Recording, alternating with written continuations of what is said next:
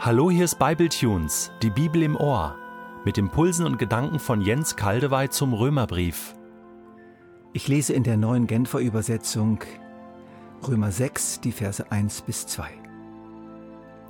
Welchen Schluss ziehen wir nun daraus? Sollen wir weiterhin sündigen, damit sich die Gnade in vollem Maß auswirkt? Niemals. Wir sind doch, was die Sünde betrifft, gestorben. Wie können wir da noch länger mit der Sünde leben?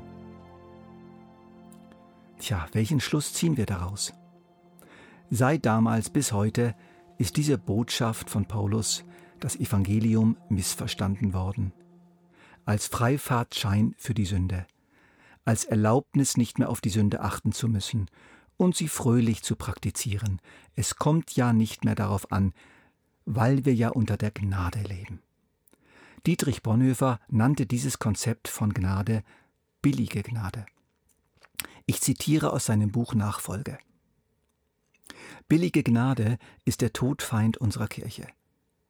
Unser Kampf heute geht um die teure Gnade. Billige Gnade heißt Gnade als Schleuderware, verschleuderte Vergebung, verschleuderter Trost, verschleudertes Sakrament. Gnade als unerschöpfliche Vorratskammer der Kirche, aus der mit leichtfertigen Händen bedenkenlos und grenzenlos ausgeschüttet wird. Gnade ohne Preis, ohne Kosten. Das sei ja gerade das Wesen der Gnade, dass die Rechnung im Voraus für alle Zeiten beglichen ist.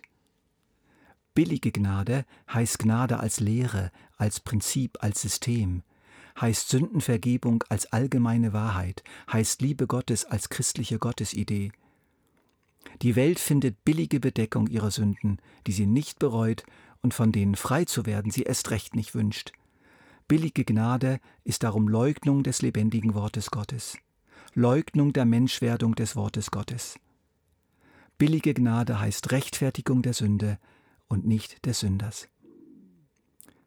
Bonhoeffer spricht dann von der gesunden Alternative zur billigen Gnade, von der Nachfolge. Jesus nachfolgen, sein Leben konsequent nach ihm und seinen Anweisungen ausrichten. Danke, Dietrich Bonhoeffer, für diese Klarheit. Genau das ist es nämlich. Das Evangelium rechtfertigt den Sünder, aber nicht die Sünde. Paulus ruft uns zu, dass ein Weiterleben wie bisher, nach eigenem Gutdünken, in eigener Selbstherrlichkeit, doch überhaupt nicht zu unserem neuen Stand passt. Wir sind doch, so sagt er es, was die Sünde betrifft, gestorben. Wie können wir da noch länger mit der Sünde leben? Wörtlich steht da, wir, die wir der Sünde gestorben sind, wie werden wir noch in ihr leben? Das ist die Logik von Paulus, der sich an die göttliche Logik anschließt. Diese Logik müssen wir unbedingt verstehen, sie geht uns alle an. Wenn jemand in unserer Welt stirbt, hat unsere Welt keinen Zugriff mehr auf ihn.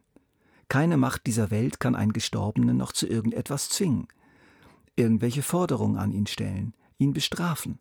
Er lebt in einer ganz anderen Welt. Es wäre doch unsinnig und im realen Leben natürlich sowieso unmöglich, in die alte Welt zurückzukehren und sich in allem wieder ihr anzupassen. Wie lächerlich ist es denn, wenn der langjährige Insasse eines Kerkers freigesprochen und entlassen wird, und er kehrt jeden Tag in seiner Zelle zurück, ab und zu geht er hinaus, lässt sich entlausen und steht unter die Dusche, um dann wieder zurückzukehren in sein Loch. Und es wird noch lächerlicher, wenn er Zugang zum besten Rehabilitationsprogramm des Universums hat, ein neues Zuhause, einen Vater, neue Freunde und einen großartigen neuen Chef gefunden hat.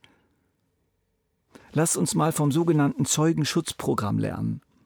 Jemand trennt sich von seinem kriminellen Leben und von seiner mafiösen Organisation, packt aus, will sein Leben ändern und tritt in ein Zeugenschutzprogramm ein. Seine alte Identität wird gelöscht, er bekommt eine neue Versicherungsnummer, neuen Lebenslauf, neuen Pass, neuen Wohnort, neue Zeugnisse, neue Arbeitsstelle. Und was macht er? Er wird wieder kriminell, nutzt seine alten Beziehungen und seine alten Fähigkeiten, fliegt irgendwann auf, es dauert überraschend lange und jede Reue kommt jetzt zu spät. Entweder er ist ein kompletter Idiot oder extrem leichtfertig oder er hat nie wirklich bereut. Oder denken wir an einen Nordkoreaner, der nach Südkorea fliehen kann. Ein südkoreanischer Grenzbeamter hat ihm dabei geholfen, bei hohem Risiko und wird dabei erschossen. Und ausgerechnet der Vater dieses Grenzbeamten gibt ihm einen lukrativen Job in seiner Firma. Er legt die nordkoreanische Staatsbürgerschaft ab und nimmt die südkoreanische an, die ihm gerne gewährt wird. Er ist jetzt ein Südkoreaner und kein Nordkoreaner mehr. Er hat seine Identität offiziell gewechselt. Er hat einen neuen Pass. Er lebt in einem ganz anderen Machtbereich als bisher. Und nun fängt er doch glatt an, den Betrieb auszuspionieren und heimlich Informationen an alte Freunde, Freunde aus der Partei in Nordkorea zu vermitteln. Er erweist sich auch sonst als schlechter, unzuverlässiger Arbeiter in der neuen Firma. Er ist äußerst undankbar und sucht sich ständig Vorteile zu verschaffen. Seid doch ehrlich, da sträuben sich einem doch die Haare, oder? Und hier haben wir mehr als Südkorea. Hier haben wir das Reich Gottes. Hier haben wir die Präsidentschaft Christi. Hier haben wir die besten Gesetze, die man sich denken kann. Hier haben wir die unbedingte Loyalität der Regierung uns gegenüber. Keine einzige Regierung auf den Weiten unserer jetzigen Erde wird auch nicht annähernd so für uns sorgen wie die Regierung des Reiches Christi. Und es gibt übrigens kein Land, das uns über den Tod hinaus versichert und pensioniert. Denn Südkorea wird eines Tages untergehen. Dieses Staatswesen ist von begrenzter Dauer. Aber das Reich unseres Herrn und Königs, und das ist übrigens keine parlamentarische Monarchie, besteht für ewig. Nicht zu vergessen, diese unsere neue Staatsbürgerschaft hat unheimlich viel gekostet.